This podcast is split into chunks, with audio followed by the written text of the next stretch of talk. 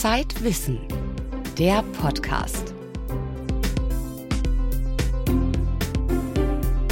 Herzlich willkommen beim Zeitwissen Podcast. Heute haben wir für Sie folgende Themen. Kleinkrieg auf der Straße. Warum streiten Rad- und Autofahrer so unversöhnlich miteinander? Auf den Spuren des indischen Freiheitskämpfers Mahatma Gandhi. Vor 100 Jahren formulierte er die sieben Sünden der modernen Gesellschaft. Raum, Zeit und Licht. Albert Einsteins allgemeine Relativitätstheorie wird 100 Jahre alt und auch heute noch im Labor auf die Probe gestellt. Am Mikrofon begrüßt sie Hella Kemper.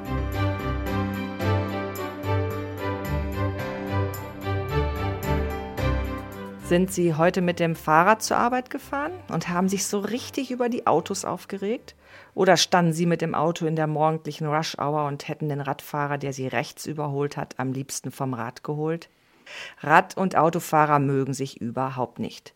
Warum das so ist, erklärt Zeitwissen-Autorin Miriam Salome Abke, die sich zu Fuß auf Hamburgs Straßen gewagt hat und einige ziemlich krasse Antworten bekommen hat. Autofahrer gegen Fahrradfahrer. Ich finde auf jeden Fall, als Fahrradfahrer denkt man ja, okay, die Autofahrer sind hammer rücksichtslos, die gucken nicht. Gerade die Taxifahrer, das ist echt gefährlich manchmal. Aber wenn ich Auto fahre, dann finde ich halt die Fahrradfahrer auch nervig. Es ist der ewige Kampf auf der Straße. Obwohl ja viele von sich behaupten, ich passe immer auf. Sowohl als Fahrradfahrer als auch als Autofahrer. Aber wenn man mal ganz ehrlich ist, als Fahrradfahrer hat man kein Verständnis für den Autofahrer und umgekehrt. Also ich kann mich immer ganz schwer in das andere reinversetzen, obwohl ich eigentlich beides bin. Wer hat denn jetzt Schuld am ewigen Kleinkrieg im Straßenverkehr? Der Fahrer, der fährt auf der, Stra auf der Straße so, einfach so. Und manchmal, die passt nicht auf, wenn es rot. Aber die muss aufpassen, dass der Auto kommt. Aber die passt nicht auf. Und dann manchmal passiert Unfall. Das ist nicht gut. Oder liegt es doch an den Autofahrern? Im Grunde nervt es ja nur, dass sie so wenig Rücksicht nehmen auf die Fahrradfahrer. Also finde ich jedenfalls. Bei uns in der Gegend ist es so, dass wir zwar rechts vor links haben, aber da achten die Autofahrer meistens gar nicht drauf. Wenn ein Fahrradfahrer kommt, dann ist denen das egal. Das Fahrradfahren erlebt seit zehn Jahren eine Renaissance, sagt Mario Bäumer, Kurator des Museums der Arbeit in Hamburg, das dem Fahrrad gerade eine umfangreiche Ausstellung gewidmet hat. Es ist eigentlich äh, das Verkehrsmittel der Stunde, während es in den 70er Jahren vielleicht noch als arme Leute-Vehikel bezeichnet wurde, steht es eben heute durchaus für Modernität, Fortschritt, ein Stück weit auch für Erfolg. Paris hat das vorgemacht mit dem größten Fahrradverleihsystem. Es gibt äh, in London unter dem Fahrradbegeisterten Bürgermeister Boris Johnson sehr viel äh, Bemühungen, Radverkehr zu fördern, aber auch in Städten wie Sevilla oder Bozen, Ferrara, also in allen Ländern kommt das vor, neben den klassischen Fahrradnationen Dänemark und Niederlande. Grund für die neu entdeckte Liebe zum Rad ist aber weniger der Wunsch, die Umwelt zu schonen. Bei einer Befragung der radbegeisterten Kopenhagener kam heraus, dass die Radler vor allem Zeit sparen wollen, wenn sie in der Stadt unterwegs sind. Das würde für viele, viele Großstädte zutreffen, dass die Wege unter 10 Kilometer tagsüber im Stadtverkehr immer äh, mit dem Fahrrad am schnellsten sind. In Kopenhagen nehmen neun von zehn Bürgern das Fahrrad, wenn sie eine Strecke unter 10 Kilometern zurücklegen. In Hamburg ist das nicht mal jeder Zweite. Ein Autofahrer in Hamburg steht für Wege unter 10 Kilometern rund 80 Stunden jährlich im Stau. Das macht aggressiv. Das ist dann hauptsächlich der Kampf um Platz und vielleicht ist es auch der Neid der Autofahrer, wenn die Erkenntnis zu ihnen dringt, dass einfach der Radfahrer mit seinem nicht motorisierten Gerät viel, viel schneller in der Stadt ist. Das große Streiten von Auto- und Radfahrern, ein Beitrag von Miriam Salome Abke. In der aktuellen Ausgabe von Zeitwissen versucht der bekannte Paartherapeut Wolfgang Schmiedbauer, die zerrüttete Beziehung zu analysieren. Ob er an diesem besonders schwierigen Paar scheitert? Lesen Sie selbst.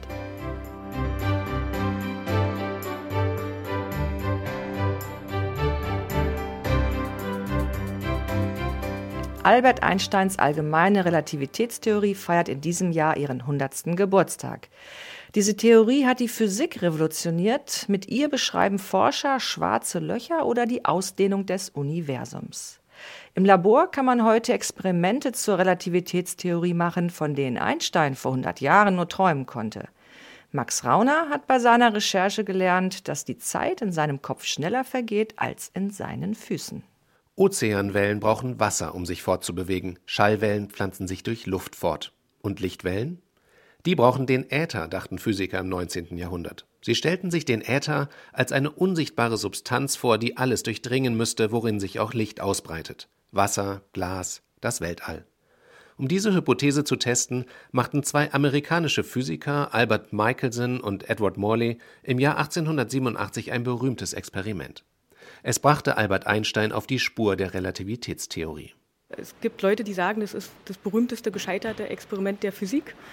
Das wurde äh, durchgeführt, um zu beweisen, dass Licht sich in einem Medium bewegt, das Äther genannt wurde, dass die Erde sich durch diesen Äther äh, quasi im Raum fortbewegt. Und weil man sich dessen so sicher war, wollte man testen, ob die Lichtgeschwindigkeit in Richtung des Äthers und senkrecht dazu unterschiedlich ist. Und äh, dieses Experiment ist glamourös gescheitert damals. Man hat ähm, mit einer Genauigkeit von 10 hoch minus 9 keine Abweichung der Lichtgeschwindigkeit gefunden und musste die Äthertheorie verwerfen. Silvia Schikora ist Physikerin und forscht an der Berliner Humboldt-Universität. Mit ihren Kollegen hat sie das Michelson-Morley-Experiment noch einmal aufgebaut, allerdings mit Lasern statt mit gewöhnlichem Licht. Die Forscher testen damit Einsteins spezielle Relativitätstheorie von 1905 mit einer Rekordgenauigkeit. Die Relativitätstheorie kommt ohne den Äther aus. Man sagt ja, man kann physikalische Theorien nicht verifizieren, sondern nur falsifizieren. Und tatsächlich kann man ja auch nur falsifizieren bis, zur, bis zum Messfehler im Endeffekt. Der Äther gilt zwar als abgeschafft in der Theorie, aber wir können jegliche Aussage ja nur bis zu der Genauigkeit treffen, bis zu der wir bereits gemessen haben. Bis zu der Genauigkeit von 10 hoch minus 17, 18 gibt es keinen Äther. Mit der speziellen Relativitätstheorie hat Einstein den Äther abgeschafft und die Vorstellung von Raum, Zeit und der Ausbreitung von Licht radikal verändert. Die allgemeine Relativitätstheorie von 1915 berücksichtigt zusätzlich die Schwerkraft. Diese Theorie beschreibt zum Beispiel, wie der Lichtstrahl eines weit entfernten Sterns von der Schwerkraft auf eine Kurve gezwungen wird, wenn er dicht an der Sonne vorbeifliegt. Die Vorhersagen der Relativitätstheorie wurden immer wieder aufs Neue bestätigt, und trotzdem müsse man sie auf die Probe stellen, sagt Silvia Schikora. Bei der Relativitätstheorie, bei dem Prinzip, was dahinter steht, handelt es sich ja nicht um irgendein Detail der Physik, sondern um eine unserer Grundlagen die würden wir dann schon gerne so genau testen, wie wir es auch können mit der derzeitigen Technologie. Beispielsweise beruht ja auch GPS auf der allgemeinen Relativitätstheorie, wendet die an. Und äh, dieses System wird permanent ähm, verbessert, die Technologie wird erneuert, erweitert. Und man möchte dann natürlich, wenn GPS genauer arbeitet, auch gerne sicher sein, dass die Theorie in diesem Bereich überprüft wurde. Laut der allgemeinen Relativitätstheorie hängt auch die Zeit von der Schwerkraft ab. In starken Gravitationsfeldern verstreicht die Zeit langsamer als in einem schwachen Gravitationsfeld. Darauf beruht zum Beispiel der Plot des Science-Fiction-Films Interstellar. Der Held fliegt am Rande eines schwarzen Lochs vorbei und altert viel langsamer als seine Tochter, die auf der Erde zurückbleibt. Die Physik dahinter erklärt Domenico Giolini von der Universität Hannover. Wenn ich zwei baugleiche Atomuhren nehme und äh, stelle sie auf die gleiche Uhrzeit und lasse eine auf dem Boden stehen und hebe die andere auf einen Tisch, etwa in 1,50 Meter Höhe, und lasse sie dort eine Stunde stehen und dann lege ich sie wieder zurück auf den Boden, dann zeigen die beiden Uhren einen Gangunterschied. Sie gehen dann wieder gleich schnell, aber sie zeigen einen Gangunterschied. Und dieses Experiment kann man mittlerweile im Labor mit den besten Atomuhren über eine Distanz von nur 33 Zentimetern messen. Und das ist äh, eine Aussage der Relativitätstheorie, die somit auch glänzend bestätigt ist. Eine Uhr in ihrem Kopf tickt etwas schneller als eine, eine Uhr in ihren Füßen. Aber die, die Zeitunterschiede sind so gering, dass das für ihr äh, persönliches Leben keine Rolle spielt. Aber sie sind messbar. Mit den Atomuhren ist das messbar. Die seltsamen Vorhersagen der Relativitätstheorie wurden zwar immer wieder bestätigt, aber so richtig kann man sich doch nicht vorstellen, wie die Schwerkraft zum Beispiel die vierdimensionale Raumzeit verbiegt. Oder kann das etwa ein theoretischer Physiker wie Domenico Giolini? Raum und Zeit selber vorzustellen, als ob das irgendeine Art Substanz wäre, die man visualisieren kann, das ist natürlich sehr schwierig. Ja. Also das, die taucht auch in physikalischen Theorien nicht als irgendeine Substanz auf, sondern lediglich als ein, wie soll ich sagen, elastischer Hintergrund, vor dem sich ähm, materielles Geschehen abspielt und, das ist vielleicht das Wichtigste, was in der Lage ist, wellenförmig Energie zu übertragen. Also auf einem sonst leeren Raumzeitgefüge kann ich Energie übertragen und Impuls übertragen vermittels Gravitationswellen. Das ist jedenfalls die Vorstellung. Sie sind allerdings noch nicht direkt gemessen worden, sondern nur indirekt. Das wäre wohl der spektakulärste Erfolg der allgemeinen Relativitätstheorie. Der direkte Nachweis einer Gravitationswelle, die zum Beispiel von einem explodierenden Stern ausgesandt wird. Die Physiker zweifeln nicht daran, dass es diese Wellen gibt, und sie haben auch ihre Messgeräte schon in Stellung gebracht. Aber bis zum 100. Geburtstag der Theorie wird das wohl nichts mehr, denn der ist schon im November. Die allgemeine Relativitätstheorie wird 100 Jahre alt, ein Beitrag von Max Rauner. Albert Einstein hat aber nicht nur eine neue Vorstellung von Raum und Zeit hervorgebracht, sondern auch eine neue Spezies. Einstein-Gegner. Oft handelt es sich um Hobbyphysiker, die ihren Lebensabend mit dem Versuch zubringen, Einstein zu widerlegen. Was treibt sie an? Und könnte einer von ihnen nicht doch recht haben? Darüber schreibt Max Rauner in der aktuellen Ausgabe von Zeitwissen.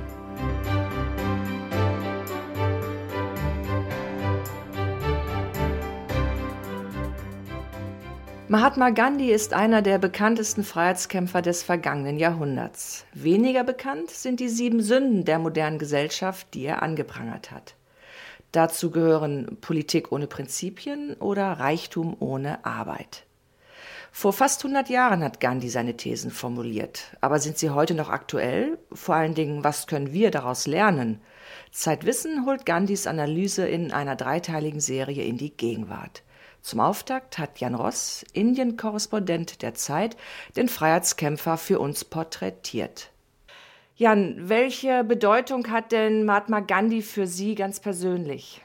Er hat für mich eine zwiespältige Bedeutung. Ähm, auf der einen Seite ist er extrem bewundernswert in seinem persönlichen Mut, in seiner Bedürfnislosigkeit, auch in seinem Humor. Das war ein absolut äh, in gewisser Weise entspannter Typ.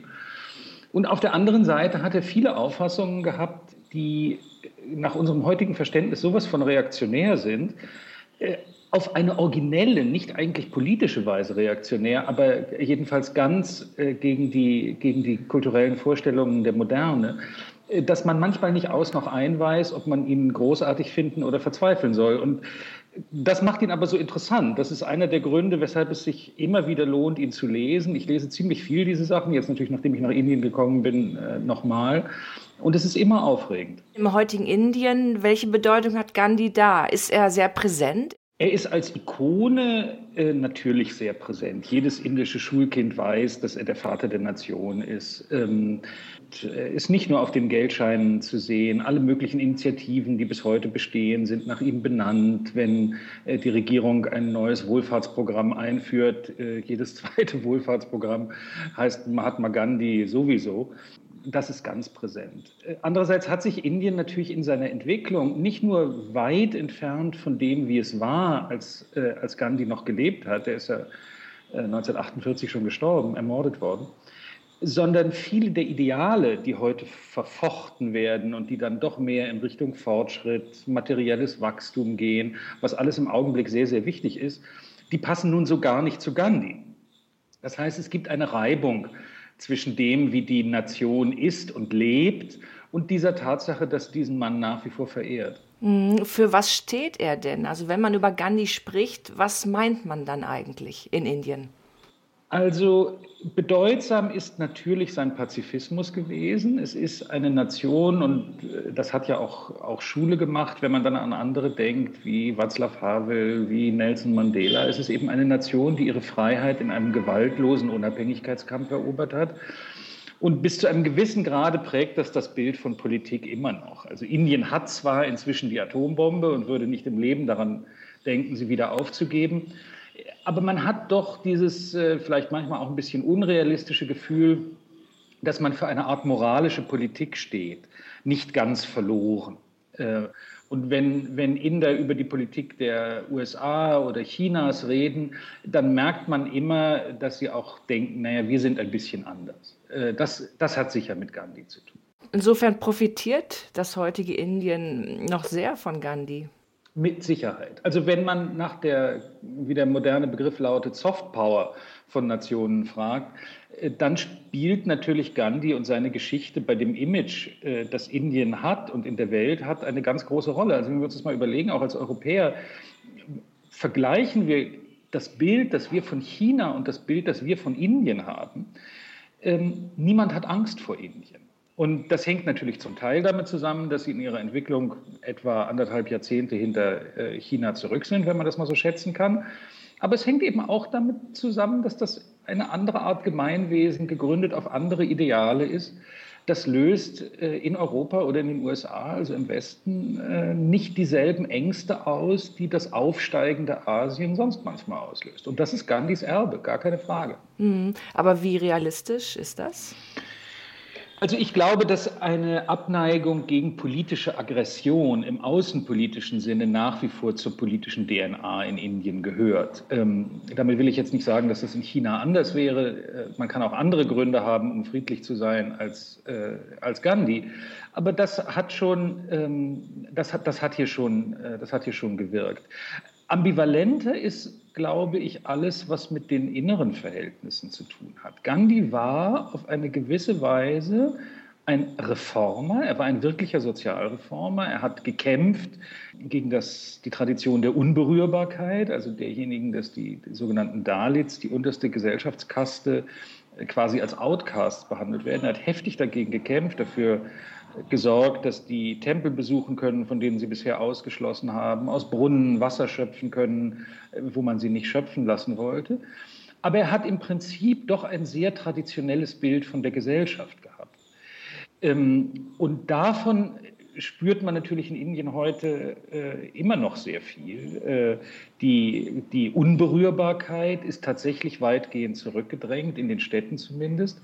Aber das Kastensystem ist natürlich nach wie vor eine, ein mächtiger Faktor in der, in der indischen Realität. Und dagegen hat Gandhi nichts unternommen.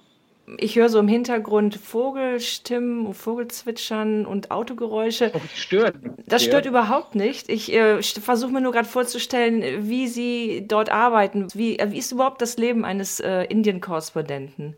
Ja, also das Leben eines Indien-Korrespondenten ist, im, ist im Augenblick noch angenehm, denn wir gehen jetzt auf die brutale Hitzephase zu. Also ich sitze hier im Augenblick im Wintergarten äh, und die Fenster sind offen, es sind also nur die Moskitogitter davor, daher hören Sie die Vögel von draußen. Und noch ist es ganz angenehm, hier zu sitzen. Das wird in einem Monat schon ganz anders sein. Dann hat sich das in einen Backofen verwandelt. Im letzten Mai waren wir bei 47 Grad. Und das ist so bei mir dann die Grenze dessen, was geht. Man muss einfach dann sich sehr langsam bewegen und im Innern hat man halt Klimatisierung. Das Büro ist einfach mein Arbeitszimmer in der Wohnung. Also es ist ein Zimmer in der Wohnung, das ich als Arbeitszimmer eingerichtet habe. Das Gute als Zeitungsmensch ist ja, man braucht nicht viel. Also man braucht nicht viel Technik. Ich brauche einen Computer und äh, um meine Texte schicken zu können und, und äh, ansonsten laufe ich halt mit Zettel und Papier rum. Ich bemühe mich so viel wie möglich aus Delhi rauszukommen, weil mit Delhi ist es wie mit allen Hauptstädten, das ist in Washington äh, nicht anders ähm, oder war früher in Bonn bestimmt auch nicht anders. Eine Hauptstadt hat ihre eigene Atmosphäre. Politiker reden mit Diplomaten, Diplomaten reden mit Journalisten, Journalisten reden mit Politikern und so. Das sind dann so Kreisbildungen. Ähm, und da muss man raus. Und in einem Riesenland wie Indien, das auch so divers ist, der Süden ist ganz anders. Also das sind Unterschiede, die wir uns mit unseren harmlosen Gegensätzen zwischen Bayern und, und Nordfriesland nicht vorstellen können. Das Land ist eben einfach sehr, sehr verschieden in allen seinen Teilen. Und daher muss man so viel wie möglich, äh, so viel wie möglich raus. Delhi ist auch nicht schlecht, weil es, ähm, weil eben die intellektuelle und publizistische Feuerkraft des Landes, abgesehen von der politischen Klasse, hier wirklich konzentriert ist. Also man hat sehr, sehr interessante Gesprächspartner. Das ist der große Vorteil von Delhi. Aber es ist nicht typisch für das Land und daher muss man raus. Man muss insbesondere auch, was vielen indischen Kollegen schwerfällt, man muss auch aus den Städten raus. Ähm, und einfach mal mit Leuten, äh, mit Leuten reden, die einen Bauernhof haben. Vielen Dank an Jan Ross, Indien-Korrespondent der Zeit. Wenn Sie sein Gandhi-Porträt und den ersten Serienteil nachlesen wollen, können Sie das Heft online im Zeitshop bestellen. In der aktuellen Ausgabe von Zeitwissen, die im April und im Mai am Kiosk liegt, geht es um Gandhis Thesen zu Religion, Reichtum und Genuss. Das war der Zeitwissen Podcast. Im aktuellen Zeitwissen Heft erfahren Sie mehr.